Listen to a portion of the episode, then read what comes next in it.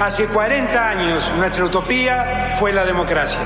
Yo le propongo que nuestra utopía hoy sea la igualdad. No, la Argentina hoy está a la deriva, tratando de tapar parches. Vamos a hablar clarito. Hay proscripción.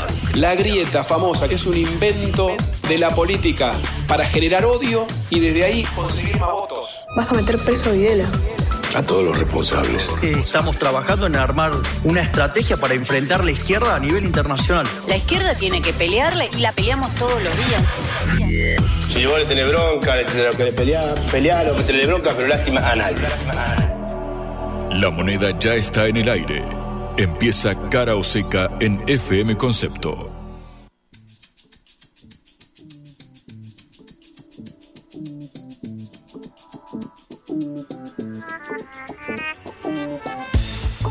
Hola, ¿qué tal? Buenas tardes. En este último día de la semana empezamos un fin de semana de primavera y los saluda Patricia Lee con Juan Lehmann en esta nueva edición de Cara o Seca, una edición de la Agencia Internacional de Noticias Sputnik. ¿Cómo estás, Juan? Muy buenas tardes, Patri. La verdad es que la palabra es aliviado, no solamente por el hecho de que haya llegado el fin de semana, que estemos arribando al momento más esperado, quizás por el pueblo trabajador, no solamente también porque llegó la primavera, sino y sobre todas las cosas porque hoy ganaron los Pumas, Patri, hoy ganaron los Pumas. ¿Quiénes son los Pumas? No, bueno, ese ninguneo, no te, no, no te lo voy a permitir, me paro y me Yo voy. sé quiénes son los Pumas. Muy bien, Es pero... un- una chicana, como se Claro, diría. excelente, está muy bien, está muy bien. Eh, claro, hoy el de rugby que está jugando el Mundial en Francia, claro, yo te digo Argentina, Francia, Mundial, y obviamente todos pensamos en Messi levantando la tercera, pero pará, porque la selección de rugby, los Pumas, aquellos que salieron terceros en el Mundial de 2007, están jugando ahora, venían de una muy fea derrota contra Inglaterra, jugando con uno de más, Patri, les expulsaron a uno y perdimos igual, podés creer, pero hoy le ganamos a Samoa.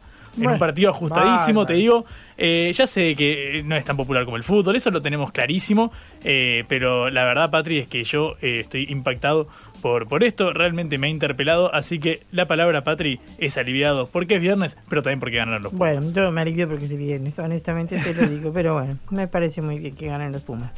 Vamos a hablar hoy sobre un evento que es circular, la historia argentina es circular, siempre se repite. Por ejemplo, ahora el FMI está diciendo que posiblemente le suelte la mano a la Argentina otra vez, como en 2001. Yo hace un par de semanas escuché la palabra blindaje e inmediatamente agarré mi bolsillo para ver si está la billetera ahí porque me agarró un por el Bueno, empiezan a hablar de eso.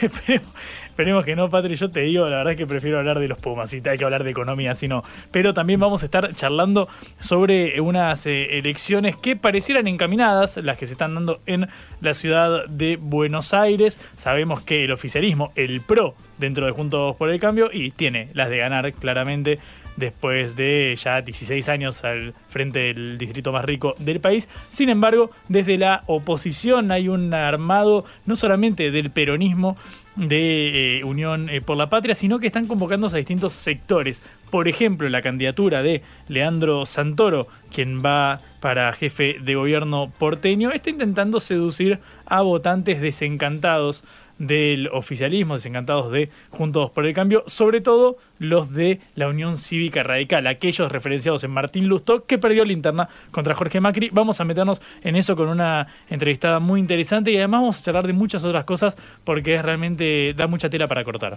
Bien, y para terminar un viernes con alguna cosa más interesante que no sea solamente política pura, hablaremos de genética. ¿Por qué tienes los ojos azules o los ojos castaños y qué enfermedades puedes tener en tu vida?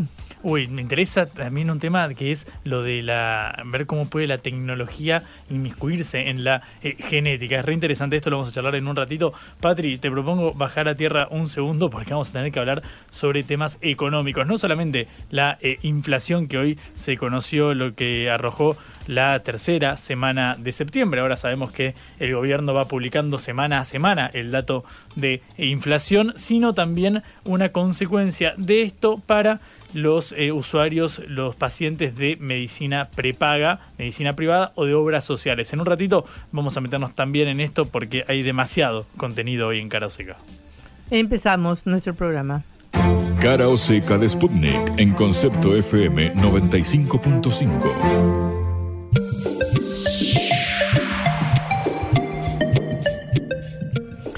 La historia vuelve a repetirse, dice un bolero muy tradicional mexicano, muy lindo, pero eh, de otra manera también se podría decir que eh, la historia es circular o que en Argentina las cosas se repiten. Si uno repitiera una frase común, diría, como decía Carlos Marx, pero en ese momento era algo muy ingenioso, que la historia se repite una vez como tragedia y otra vez como comedia, pero bueno, no vamos a, a quedarnos con las frases hechas. De cualquier manera, lo que está pasando es muy interesante porque el FMI está dando atisbos de querer abandonar Argentina otra vez. Y ya sabemos lo que pasó en el año 2001 cuando el FMI decidió no darle un nuevo tramo del préstamo que correspondía a la Argentina y cayó el gobierno de Fernando de la Rúa provocando la, el default de la deuda argentina, el fin de la convertibilidad y el estallido social que todos los que tenemos algunos años recordamos. Resulta que hace unos pocos días Jay Shambok, que es el segundo de la Secretaría del Tesoro, es decir, el Ministerio de Economía de Estados Unidos, y que está dirigido por Janet Yellen eh, y que es además el encargado de relaciones internacionales, dijo algunas frases que se referían indirectamente hacia la Argentina, aunque no mencionó la palabra o el nombre del país. Resulta que Shambo es el encargado del monitoreo y de la conducción de la representación norteamericana ante el FMI. O sea, que la representante del FMI en el fondo, que se llama Gita Gopinath, depende de Mr. Shambok. Y resulta que Shambok habló sobre el papel del Fondo Monetario en el mundo, porque ahora en octubre viene la Asamblea Anual del Fondo Monetario Internacional. Y habló del fondo como prestamista y auditor de los países que le piden financiamiento y dijo algo así como que si el fondo le presta a un país que se compromete a determinar reformas y ese país no las hace, con todo lo costoso que esto puede hacer, el fondo tiene que retirarse de ese país, romper el contrato por el riesgo que tendría quedar envuelto en el incendio que se puede producir en detrimento de la gente si no se cumplen los programas acordados con el fondo. No mencionó la palabra Argentina, por supuesto, hay otros países en problemas como Egipto, por ejemplo, pero luego un amigo de Shambok que se llama Mark Sobel, en un blog que se llama The Bretton Woods Committee, escribió un artículo en el que dice directamente que es Argentina. Dice, no llores por mi Argentina. El Tesoro correctamente eh, felicita al FMI por su respuesta muy rápida a la pandemia al ayudar a dar eh, liquidez al, al sistema.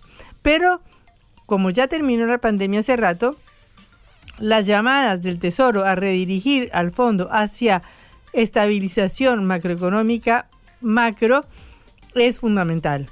El Tesoro se está quejando de que el FMI ha prestado y ha permitido programas que son muy eh, fáciles o muy sencillos o con muchas condiciones muy buenas para las personas o los países que lo reciben y de uso prolongado.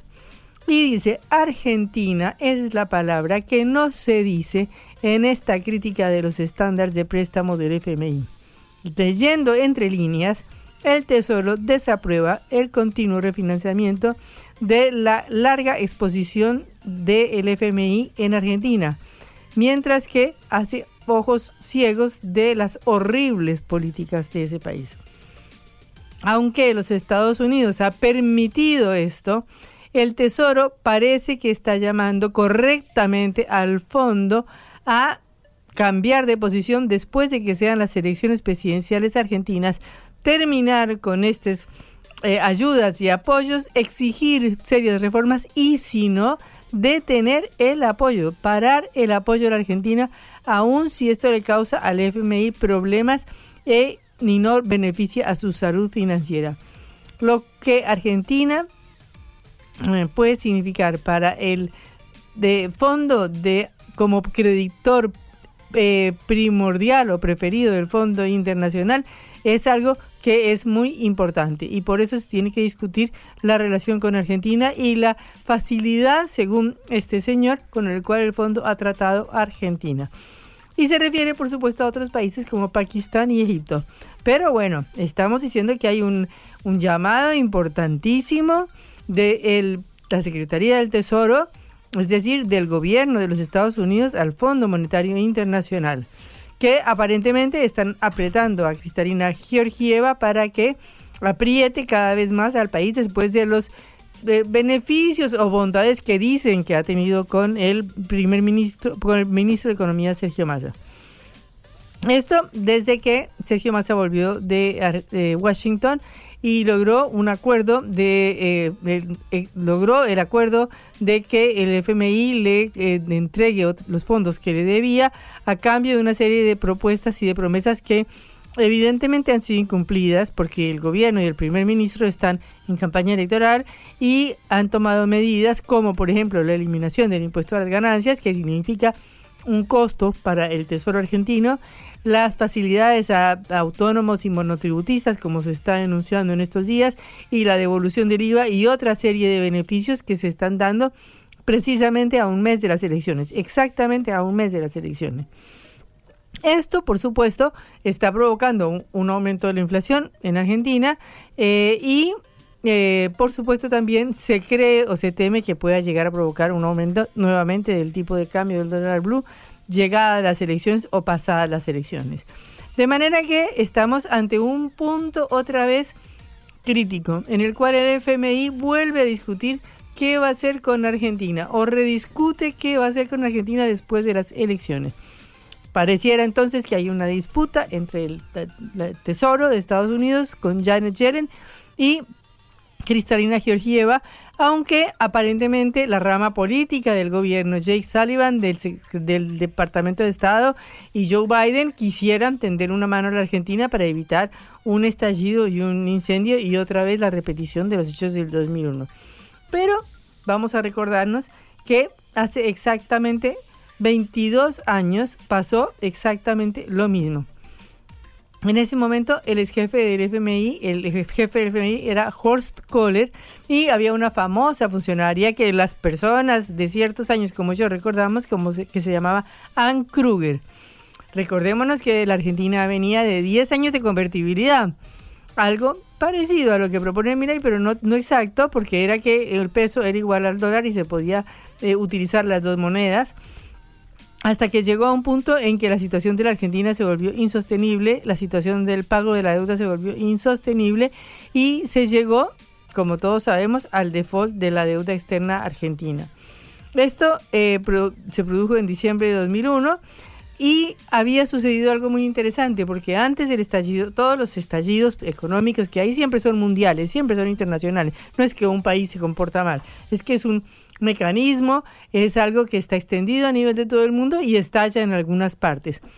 Ya había sucedido el estallido de la crisis en los países asiáticos en 1997 con la devaluación de lo que eran las monedas de los famosos tigres asiáticos que todos nos vendían como la maravilla del mundo, Malasia, Indonesia, Filipinas, Taiwán, Hong Kong, Corea del Sur. Y entonces el FMI estaba enamoradísimo de Argentina. Era como cuando el FMI le prestó la plata a Macri y cuando llevaban a Macri a todas partes y a todos los lugares mostrándolo como un ejemplo de gobernante serio y responsable. Pasaba exactamente lo mismo. En ese momento, como se venía de la crisis asiática, la Argentina era un modelito a mostrar, porque imagínense, era un país que no tenía inflación, un país que tenía convertibilidad y era lo que el FMI quería para todos los países, incluyendo Rusia, que en 1998 entró en default después de que pasara por allí el célebre mago Domingo Cavallo a dar clases de cómo tenía que hacer Rusia para hacer las cosas bien. Casualmente, eh, por esas cosas que pasan en la vida, yo estaba en Moscú en ese momento y estaba en la conferencia que dio Domingo Cavallo, fotografiado en primera plana de todos los matutinos rusos eh, y diciendo que era una figura legendaria. Fue presentado así en Rusia. La conferencia en la cual yo estuve había 250 periodistas internacionales con todas las cadenas mundiales y todo eso, mostrando a la Argentina como el ejemplo más grande que podía dar el FMI de cómo se manejaban muy bien las cosas frente a una Rusia que entraba en default en ese momento. Pero Dos años después, el ejemplo de Argentina se iba a pique, completo, con caballo, con todo, con la convertibilidad, con un default terrible. Y el FMI que durante los 10 años anteriores a la crisis del 2001 había hecho cuatro acuerdos sucesivos con Argentina, que le había dado permanentemente un apoyo y un, un, préstamo muy importante en esos años, el famoso blindaje del que hablaba Juan hace unos minutos, este, había mandado 50 misiones en 10 años, 50 misiones a la Argentina en 10 años en, ese momento. Pero cuando se dio cuenta de que las papas quemaban, cuando se dio cuenta de que eh, no se iba a poder mantener, sostener la deuda externa de la Argentina, cuando se dio cuenta de que esto se sumaba a una falta de crédito político total del presidente Fernando de la Rúa, eh, dejó de darle el último tramo del crédito a la Argentina y la Argentina se precipitó en la crisis, se precipitó en el corralito, se precipitó en la retención de los depósitos de los ahorristas y se precipitó en una confiscación eh, forzada de todos los depósitos de todos los que tenían dólares, a los que les devolvieron mucho después alegres y devaluados pesos argentinos. En el medio había pasado, eh, por supuesto, un acontecimiento mundial terrible que fue el atentado contra las Torres Gemelas en Estados Unidos y Estados Unidos empezó a decir, y Ian Kruger también, que no entendían por qué los plomeros de Estados Unidos financiaran a la Argentina. Y por eso el FMI le retiró el apoyo a la Argentina. Después de eso, en el año 2004, el Fondo Monetario tuvo que hacer una autocrítica. Tuvo que decir, cabe preguntarse si el retiro del apoyo del FMI pudo haberse manejado mejor con el fin de contener el impacto final de la crisis. Frente a una creciente inestabilidad social y política, el FMI no formuló un enfoque alternativo. O sea, el FMI siempre hace sus autocríticas ya después de que los países se fueron al tacho. Eh, y en este momento el FMI está volviendo a evaluar lo mismo. Le prestó un montón de plata irresponsablemente al gobierno de Mauricio Macri y ahora que la Argentina se encuentra en graves problemas, están discutiendo ahora sí si también no le tienen que volver a soltar la mano al país.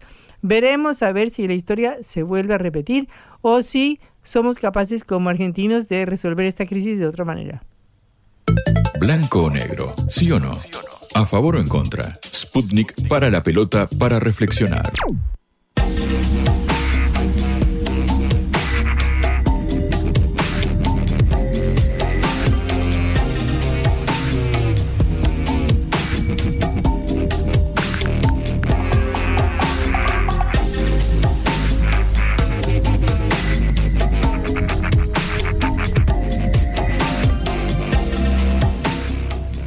Habló el ministro de Economía, Sergio Massa, a quien yo le digo primer ministro siempre, pero equivocadamente. Está bien, Padre, es una división eh, eh, interesante la que, la que planteas sobre quién es el jefe de Estado, el presidente de gobierno, primer ministro, el rey. Viste que están todos esos paralelismos con el dispositivo actual de Unión por la Patria, pero sí, lo cierto es que habló eh, Sergio Massa ayer, dio una entrevista con Luis Novarecio en el canal La Nación Más. Obviamente suelen dar distintas entrevistas, pero a mí me llamó la atención dos frases que deslizó el eh, actual candidato del oficialismo, eh, que dijo con Novarecio algo vinculado al gabinete. ¿Cómo conformaría su equipo de trabajo Sergio Massa en caso de asumir el gobierno?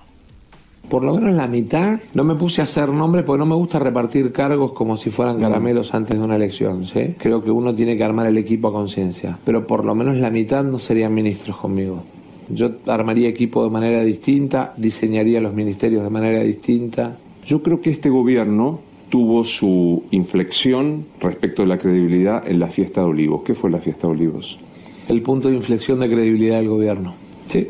Dos cosas muy interesantes acá. Primero, la mitad de los ministros se iría, chau, afuera, dice un meme. No sabemos si es porque habría menos ministerios o, si lo eh, cambiaría por gente propia. Lo cierto es que ya ha loteado distintas eh, áreas del gabinete Sergio Massa. Todo da a entender que viene algo vinculado a aquella frase que dijo eh, Cristina, la vicepresidenta, con el funcionarios que no funcionan. Habrá que ver si algo de ahí es lo que sostuvo Massa, pero también se refirió, claro, a la fiesta de Olivos. Recordamos, en plena eh, pandemia, en plena cuarentena, mejor dicho, eh, la foto que se publica del presidente Alberto Fernández en un cumpleaños, en el cumpleaños de su mujer, mejor dicho, de Fabiola Yáñez, donde estaban un grupo de personas que claramente eh, estaban inhabilitados de reunirse por las restricciones que pesaban para toda la población. Se conoció la foto allá por 2021, dice Massa, ese fue el punto de inflexión. Pareciera ser un palito contra el presidente Alberto Fernández. Sin embargo, el ministro de Economía no se limitó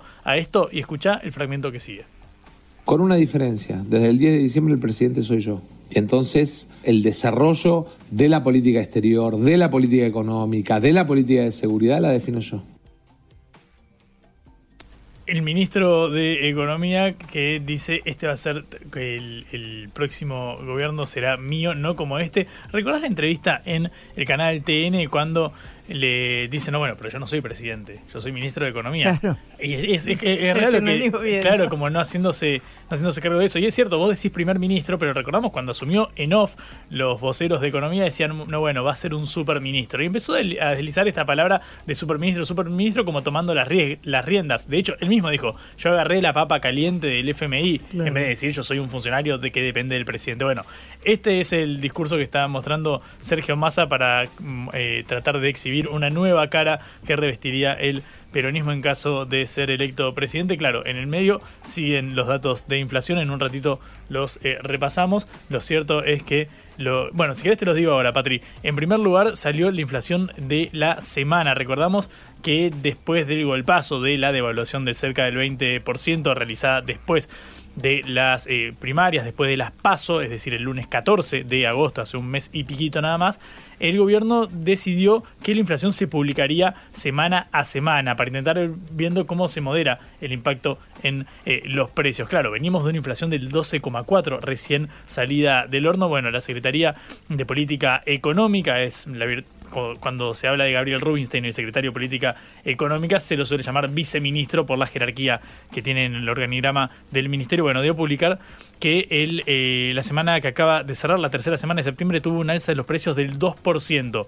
Marcan el contraste con el 4,8% de la semana posterior a la devaluación, mostrando una tendencia decreciente. Y efectivamente viene bajando la inflación. Pero claro, vos comparás con la inflación que había en julio, en junio o en mayo, y era del 1%, 0,7%. Ahora tenemos el doble que eso, augurando un escenario que es lo que los distintos consultores vienen mostrando, que es que probablemente la inflación que arroje el mes de septiembre, que con conozcamos justo una semana antes de las elecciones generales, sea de dos cifras y esté cerca del 12% que conocimos la semana pasada. Cara o seca. En el foco.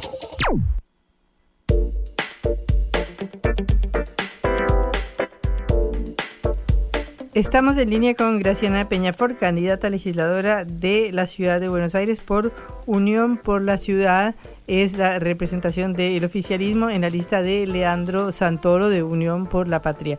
Eh, Graciana, un gusto saludarla, Patricia Lee y Juan Lehmann eh, desde Cara Oseca. ¿Cómo estás? Buenas tardes. Eh, ¿Qué tal, Graciana? Bueno, eh, estamos en una competencia ya que casi, casi tiene su final. Eh, estamos en la, recta final. Falta exactamente hoy un mes para las elecciones. ¿Cómo ve, en primer lugar, las elecciones y la posibilidad de competir en la capital? Mira, nosotros con Leandro estamos trabajando fuertemente para lograr ingresar al balotaje, algo que hace mucho que el peronismo no hace y también creemos que tenemos una buena oportunidad porque el candidato que ofrece el hoy oficialismo en la ciudad no es un buen candidato, de hecho lo importaron de Vicente López. Este, así que estamos trabajando fuertemente, haciendo todo lo que creemos que hay que hacer para dar un buen resultado electoral y aspirar a gobernar esta ciudad con alguna chance de lograrlo. Graciana, buenas tardes, ¿cómo estás? Juan Lemán te saluda. Em, me quedo con esto que, que decías sobre el candidato del oficialismo, el candidato del PRO, Jorge Macri, el primo del expresidente, que claro, le ganó la interna a Martín Lustó de la Unión Cívica Radical, claro, un radicalismo en el cual se formó Leandro Santoro, el candidato del, eh, de la oposición de la ciudad, del peronismo, podríamos decir. Los afiches que vimos en estos últimos días decían, si votaste a Lustó y no querés al primo de Macri, y abajo hay alternativa Leandro Santoro. Quiero preguntarte justamente sobre esta consigna, la idea de ir a captar los votos de Lustó. En las últimas entrevistas antes de las primarias, Santoro había dicho, bueno, Lustó co-gobernó la ciudad con el, con el eh, macrismo, son lo mismo, eh, son los que posibilitaron los negocios de la ciudad de Buenos Aires y demás. ¿Cómo puede conjugarse ese discurso de eh, tratando de, insertar a Lustó en el dispositivo oficialista y ahora ir a captar el voto como si fuera opositor? Los votantes de Lustó no fueron quienes co-gobernaron fue la, la dirigencia de Lustó quien, gobern, quien gobernó. Nosotros aspiramos a, a, arrastrar los votos de Lustó, no a su dirigencia. Mm. ¿Es, esos votos de, de Lustó crees que podrían salir de Juntos por el Cambio, que está conformado también por, por su espacio? Yo creo que hay un sector de votantes de Lustó que son demócratas, el modelo que ofrece Jorge Macri no los convence, y creo que sí, que tenemos una buena chance de captar esos votos por una sencilla razón. Nosotros somos una alternativa en la ciudad que ofrece una ciudad más democrática, más humana, con el fin de los negocios inmobiliarios que todos los vecinos están padeciendo, con el fin de las concesiones que nadie sabe cuáles son, quién las paga, ni siquiera cuánto se paga. Nosotros proponemos un modelo alternativo que hace una ciudad a una ciudad más humana y creemos que que muchos de los votantes que fueron votantes ilustrados pueden seducirse frente a esta propuesta, porque además nosotros incorporamos las mejores propuestas de Lustó, las presentamos junto con nuestra plataforma, porque nosotros queremos ser una ciudad integrada, donde haya espacio para todos. Mm. Eh, Graciana, con respecto a un tema que es muy sensible para una porción importante de los eh, habitantes de la Ciudad de Buenos Aires, hablo en nombre de los inquilinos como tal que, alquila acá en la ciudad, es el tema justamente de la ley de, alquileres. Sabemos que la semana que viene va a tratarse en el Senado el proyecto de, reforma consensuado. Quiero preguntarte qué iniciativas tienen ustedes para intentar combatir este que se ha convertido en un grave problema para una porción importante de la población. Mira, nosotros tenemos tres alternativas importantísima. La primera, ganamos y derogamos el código urbanístico, porque no puede ser que la ciudad o el terreno de la ciudad sea un banco que actúe como reserva de voler, perjudicando absolutamente a todos los inquilinos, que tenemos millones, de, ¿cuántas cosas se construyeron en estos últimos años? Y tenemos gente que no puede acceder a la vivienda. Eso en primer término. En segundo término, vamos a destinar una fuerte suma de dinero para exigir que todos aquellos que están reconfigurando el microcentro, estas oficinas que quedaron abandonadas después de la pandemia y que la están haciendo con bancos de concretos del Banco Ciudad, se les va a poner la carga de destinar esos, esos, esos departamentos en un periodo para una alquiler normal. ¿Me explico? En lugar de ir a Airbnb, van a tener que ser destinados eh, va a ser la condición del préstamo destinarlo a un alquiler normal durante un, lapso de alquiler normal. Y lo otro que vamos a hacer, que es imprescindible, pero que están haciendo todas las grandes capitales, es regular Airbnb que está dolarizando los precios de los alquileres, haciéndolo impagable para los argentinos que pagan, que, que pagan sus alquileres en pesos. Eh, yendo a un tema nacional, ¿usted qué opina como abogada eh, de la vicepresidenta Cristina Fernández de Kirchner, de la reapertura de los juicios sobre las causas OTESUR, los sauces y del memorándum con Irán. La verdad no tuve oportunidad de leer la totalidad de los fallos, así que no voy a opinar de fallos que no leí por completo. Mm. Con respecto, Graciana, a otro tema de la ciudad muy sensible para muchos porteños, que es el del transporte público, en las líneas de, subterráneo, que ha sido una gran crítica del peronismo, de la oposición de la, de la ciudad debido a la falta de construcción de nuevas, de nuevas rutas. Eh, ¿Cuál es la propuesta en torno a este punto? ¿Son importantes? ¿Los subtes son una prioridad de su plataforma? Varias propuestas basadas en, en, en la locura que es el transporte en capital pero además en la necesidad de tener una ciudad verde con menos contaminación auditiva, sonora y ambiental. Este, por ello vamos a proponer no solo ampliar la red de subte, que creo que todos estamos de acuerdo que es necesario, sino que además que las, las líneas existentes amplíen sus horarios. De hecho, aspiramos a 24 horas de subte abierto. Este, de hecho, mañana en en Circo Campeador vamos a hacer una actividad para promover esta mayor actividad del subte, las 24 horas de subte en Capital. Mm. Hay un eje de la campaña del, del, oficialista de Jorge Macri ligado a qué hacer con las protestas que ocurran, por ejemplo, en el centro de la ciudad de Buenos Aires. Nosotros, esta misma radio concepto está cerca de, del obelisco, acá en el centro porteño, eh, y dice, bueno, en caso de que haya piquetes vamos a desalojarlos, vamos a evitar que puedan llevar a chicos y demás. ¿Tienen alguna propuesta en torno a este punto? Sí, nosotros no creemos que la violencia sea la solución para estas propuestas. Lo que vamos a hacer es nombrar eh, negociadores oficiales para destrabar estos conflictos y permitir que los vecinos puedan circular con normalidad. Mm. Graciela, Perdone que otra vez la vuelva al tema nacional, pero leí que usted hoy estaba volviendo, eh, estaba testificando en la Comisión de Juicio Político a la Corte.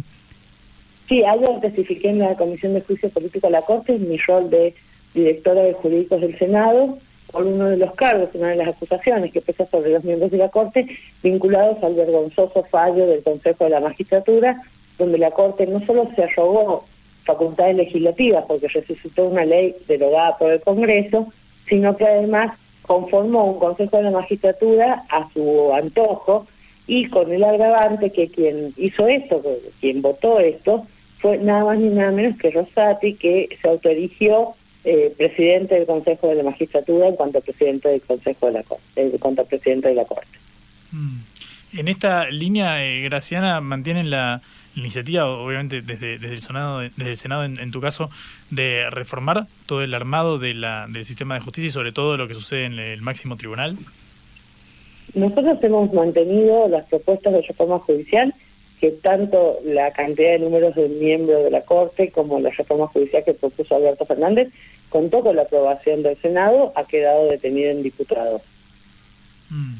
Y con respecto al eh, aniversario del eh, intento de asesinato a Cristina Fernández de Kirchner, bueno, se cumplió ahora este primero de septiembre, hace tres semanas justo. Em, ¿Cuál es tu lectura sobre el avance de, la causa y, bueno, el hecho de que hasta ahora no tenemos muchas novedades concretas al respecto? que no hay ninguna novedad y no hay ninguna novedad porque el Poder Judicial se niega a investigar qué es lo que pasó en este intento de magnicidio que se llevó adelante contra la vicepresidenta de la Nación, con el agravante déjame te diga, por un lado, que los delitos eh, de violencia política parecían estar erradicados en Argentina hasta que sucedió esto. Segundo, la vinculación que tiene todo lo que sucedió en ese intento de homicidio y que cada vez que se investiga, cuando por ejemplo investigas el financiamiento, aparecen los caputos, aparecen sectores del poder económico vinculados a los autores del intento de homicidio todas pistas que eh, se niegan a investigar desde Comodoro Pi en un claro intento de, limitar la investigación a quienes fueron los autores materiales y quienes ejecutaron esto y no quienes fueron los autores intelectuales del intento de homicidio. Eh, Graciana, muchísimas gracias por estos minutos en Cara o Seca. Hasta luego. Bueno, muchas gracias a ustedes. Era la abogada Graciana Peña For, candidata a diputada por la Ciudad de Buenos Aires por la lista Unión por la Ciudad, es decir, Unión por la Patria, el oficialismo en la Ciudad de Buenos Aires. En la vida hay que elegir. Cara o seca.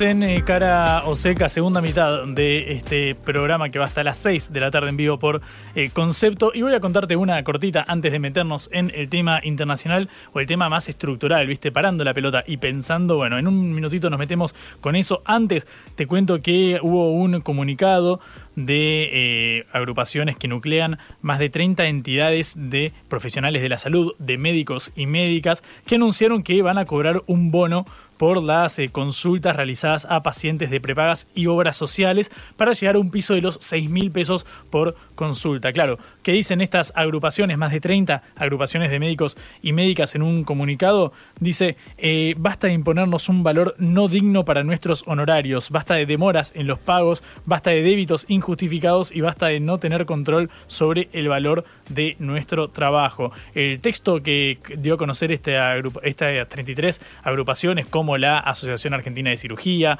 la de Ortopedia y Traumatología, la de Cardiología, entre otras, es que básicamente ha caído mucho el valor que cobra cada uno de los médicos de eh, eh, empresas de medicina prepaga y de obras sociales por las visitas y que a raíz de ello necesitan de un bono para intentar complementar este ingreso. Lo que aclaran es que no es un copago, como se había mencionado en algún momento, sino que es un bono complementario no eh, integrable que tampoco va a ser facturado como tal. Atención a quienes tengan eh, prepagas o sean usuarios de obras sociales. Sabemos que aproximadamente el 40-45% de la población tiene obra social y algo menos del 20% tiene empresas de medicina eh, privada, tienen prepagas. Bueno, en este caso está esta posibilidad. Claro, recordamos que esto se inscribe en un escenario donde está eh, el ajuste de, del precio de las prepagas ha sido eh, congelado. De hecho, hasta ayer se podía realizar el trámite para solicitar que si fuera para quienes podían anotarse. Bueno, lo cierto es que esta es la medida vigente en este momento y lo que sucede con los médicos y médicas de estas agrupaciones, los que están nucleadas en estas organizaciones, es básicamente la caída en el poder adquisitivo. Bueno, habrá que ver qué medidas adopta el gobierno. Lo cierto es que las prepagas dejaron trascender que no es una medida tomada por ellas, no es que las empresas de medicina privada hayan decidido este copago, como se bien remarcaba eh, aquí, sino que es una decisión de las agrupaciones de eh, trabajadores de eh, la salud, de las agrupaciones de los médicos. Recordamos, la idea es elevar el piso a eh, 6 mil pesos, lo informaron mediante el comunicado. La idea es que esto se reajuste cada dos meses porque, claro, los 6 mil pesos de ahora poco valdrán dentro de dos o tres meses si tenemos una inflación cerca del 10%. Bueno, este es el argumento esgrimido por los profesionales eh, de la salud. La idea es que siga el índice inflacionario. Habrá que ver qué sucede con los usuarios porque, claro, quien tenemos una empresa de medicina prepaga ya estamos pagando un fangote importante de, dinero mes eh, a mes y si encima nos cobran la consulta aparte, bueno, eh, pareciera ser realmente algo al menos llamativo. Lo cierto es que no las prepagas no están adhiriendo a esta medida. Habrá que ver qué, decisión toma el gobierno y ver cómo se compatibiliza esto con las medidas adoptadas para evitar eh, subas más altas del eh, valor que paga mes a mes el usuario de las empresas de medicina prepaga. Esto es Cara o Seca, el programa de reflexión y análisis de Sputnik por concepto FM.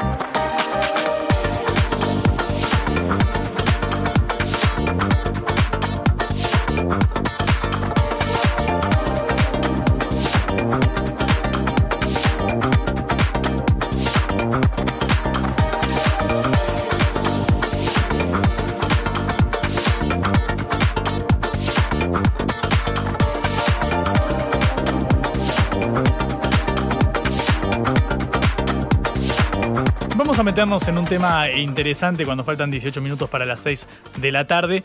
Eh, Adrián Turhansky es profesor de la Universidad de Buenos Aires, investigador del eh, CONICET y director científico de la compañía Bitgenia. Y vamos a meternos en un eh, debate que suscita bastante discusión en torno a qué hacemos con la genética y los avances médicos y tecnológicos ligados a ello y claro, de fondo el problema ético de cómo incide el desarrollo de la tecnología y lo que pueda hacer el hombre mediante las investigaciones en la genética del ser humano. Bueno, sobre esto queremos hablar con eh, Adrián, que tiene la gentileza de atendernos. ¿Cómo estás, Adrián? Buenas tardes. Acá Patricia Lee y Juan Leman te saludamos.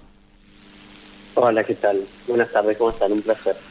Todo bien, gracias eh, por atendernos. Eh, Adrián, la primera pregunta es, eh, ¿estamos en condiciones ya de alterar la, genética concretamente en todos sus aspectos o aún tenemos un resto todavía para no meternos en este debate ético? No, a ver, siempre la, tecnología está adelante de lo que son la, ética, los problemas de, la sociedad. Le digo los problemas porque los problemas no siempre son solamente éticos, ¿no?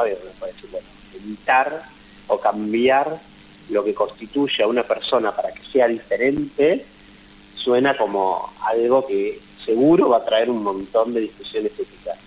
Pero no son solo éticas, son también discusiones de acomodarse a una nueva tecnología. Y el acomodarse a una nueva tecnología muchas veces lleva más tiempo cuando lo el que lo va a usar es el, la persona común del día a día que cuando lo van a usar corporaciones o instituciones muy bien establecidas, como por ejemplo los médicos. Y, y te, te doy un ejemplo. Si yo te dijese que puedo curar una enfermedad que hasta ahora era incurable, que afecta a una persona casi toda su vida con un alto riesgo de muerte. Y que le puedo cambiar la vida a esa persona y que no sufra, porque aparte va a ser una vida realmente sufrida porque debido a un cambio en su ADN tiene una enfermedad genética que le genera un problema toda la vida. Sí, firmo, decime dónde firmo y, y voy, de cabeza. Firmo y, y claro, y vas de cabeza. Sin embargo, eso puede traer un montón de problemas éticos y un montón de problemas legales y un montón de problemas de que los médicos no están 100% seguros y problemas de responsabilidades. Entonces todo eso hace que, por ejemplo, se frene. Te voy a dar un ejemplo. Nosotros acá en Argentina, en un hospital, a cada recién nacido se, se le hace un test, en el cual se testean varias enfermedades genéticas. Son seis en general. La más conocida es una que se llama fenilcetonuria. Es un ensayo, es el ensayo del pie. Se le saca un poquito de sangre al bebé en el pie. Hoy nosotros con un test genético podemos determinar 600 de esas enfermedades, con la misma gotita de sangre. No se hace.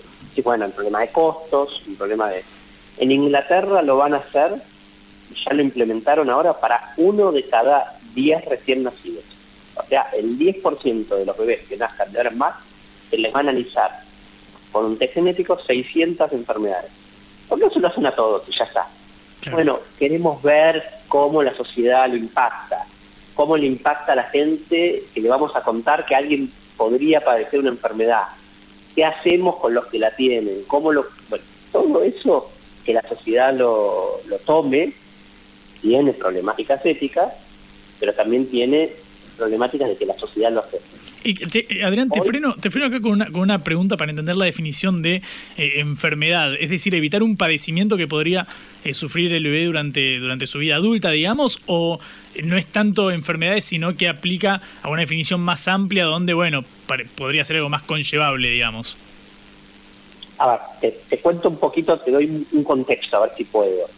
El, el ADN, que es eso que nos hace únicos y determina lo que es un ser humano, lo podemos pensar como una palabra enorme de 3 mil millones de letras. Hay algunas enfermedades que requieren un cambio en una sola letra, una sola de esas. Y esa sola puede generar algo tan grave como la que conocemos mucho, que es el síndrome de Down, por ejemplo. Claro. Ahora, no, no es lo que pasa, el síndrome de Down es más una letra, pero te doy el ejemplo porque es la más conocida. Nosotros hoy podemos cambiar el ADN solo en esa letra. Entonces, imagínate que a un bebé recién nacido, antes de que desarrolle toda la problemática que puede tener la enfermedad, pues, a veces vos lo haces en un adulto y supongamos que la enfermedad es que no le crece un dedo. No es que cuando le cambiamos el ADN el dedo le va a crecer, ya no creció. En cambio, si vos se lo haces a un bebé recién nacido y le cambias el ADN, después el bebé pasa a ser normal y se desarrolla normalmente. Pero si no, puede tener. Ahora, si estas enfermedades genéticas hoy en Argentina afectan a más de 3.2 millones de personas, en toda Latinoamérica más de 35 millones, en general es el 8% más o menos de la población.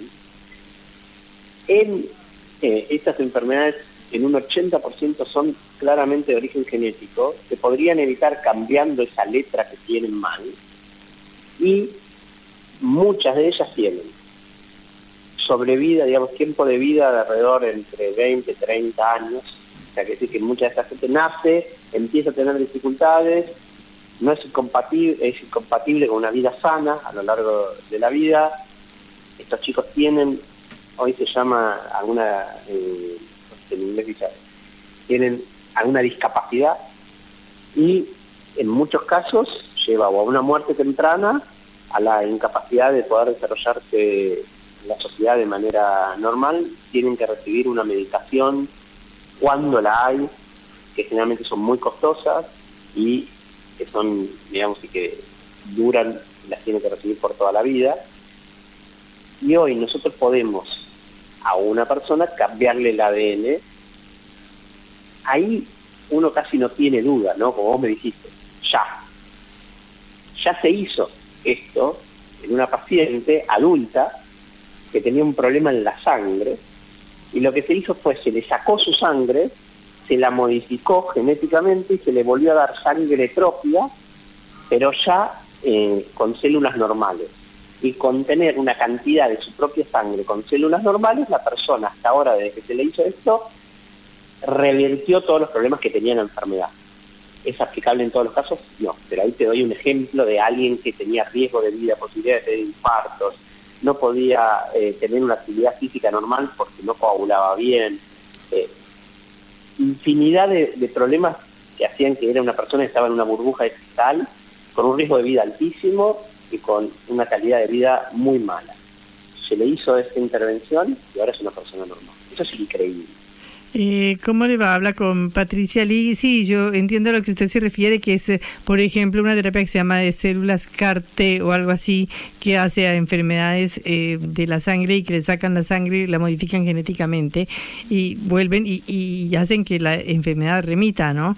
Esto es muy importante, pero ¿qué hacemos con los problemas éticos? Por ejemplo, si se descubre, eh, digamos, en el útero que un bebé va a tener tal enfermedad y se le dice al padre, su hijo a los 50 años va a tener tal enfermedad o va a morir de tal cosa.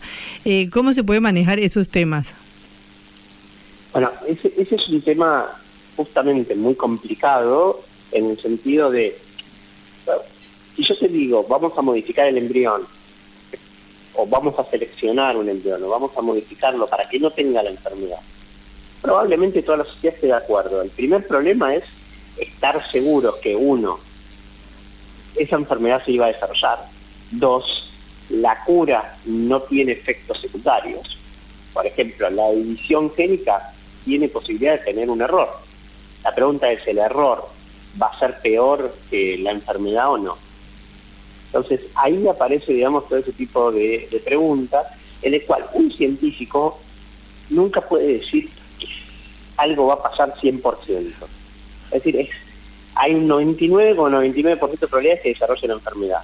Bueno, si yo se lo hago a toda la población y tomo mil millones de personas, por ejemplo, y se los hago, existe una posibilidad que haya 10 personas que yo le dije que iban a desarrollar la enfermedad y no la desarrollan. Eso es un problema grave para la sociedad. ¿Quién es responsable de haberle dicho eso, haberle generado, por ejemplo, un miedo terrible? Imaginate si eso genera, por ejemplo, la decisión de abortar. Y eso se hace igual hoy. Hoy lo hacemos todos los días con las trisomías. Hoy se hace en casi todo, bueno, buena parte de, los embarazos se hace un análisis para ver si hay trisomías. Las trisomías eh, cromosoma 21, 18 son de lo que más se hace hoy, hoy en día durante el embarazo. Y después con esa información, bueno, hay padres que, o familias que deciden abortar, hay otros que no. Estoy hablando de un, problema ético. Y ya lo manejamos. El tema es cuando uno lo quiere hacer todavía más general y aumentar la cantidad de enfermedades. Hmm. Pero yo te diría que hay un problema, un problema ético mucho más importante si yo te lo llevo al problema de curar una enfermedad que es gravísima, la sociedad va, a ir. Pero con la misma herramienta podemos a alguien mejorarle su capacidad atlética, o podemos a alguien cambiarle el color de ojo, o podemos a alguien eh, hacerlo menos propenso a tener enfermedad, o hacerlo más inteligente. Y ahí, sí, ¿no? Ahí empieza una discusión ética enorme, ¿no? Digamos, en qué casos sí y en qué casos no. Hola. Hola. Eh, Adrián, muchísimas gracias por estos minutos en cara o seca. Hasta luego. Hasta luego. Adrián Turjansky, profesor asociado en bioinformática de la UE e investigador del CONICET. Cara o seca. Te contamos lo que otros callan.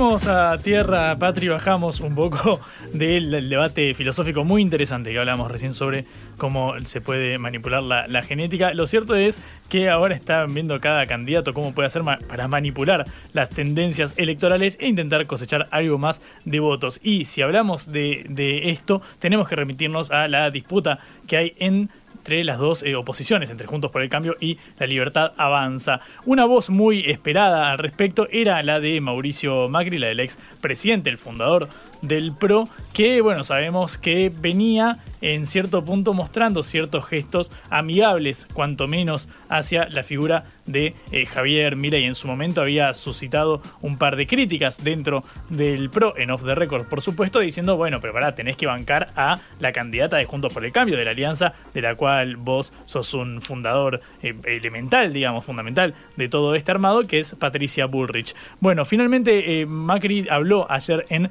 La Nación, perdón, en La Nación Más, sí, con Alfredo Leuco, una extensa entrevista y se refirió justamente al tema de Milei. Y más allá de apreciaciones personales, es importante ver el argumento que hace en torno a eh, cómo sería el tema de la gobernabilidad, dado que Milei, bueno, no tiene gobernadores propios, de hecho lo hemos contado, la Libertad Avanza había renunciado a apoyar candidaturas locales, por eso es que le fue tan mal en todas las provincias, porque no tenían la banca desde el centro geográfico del poder, y bueno, finalmente eh, no se replicó lo sucedió en las provincias en las nacionales, sino más bien todo lo contrario, Milei tendría quizás 5 o 6% con sus candidatos en las elecciones locales, y bueno, alcanzó casi el 30% consolidándose como el más votado en las primarias nacionales. Bueno, a Macri le preguntaron sobre la estructura de Milei, sobre la gobernabilidad que podría tener, y esto respondió el exmandatario.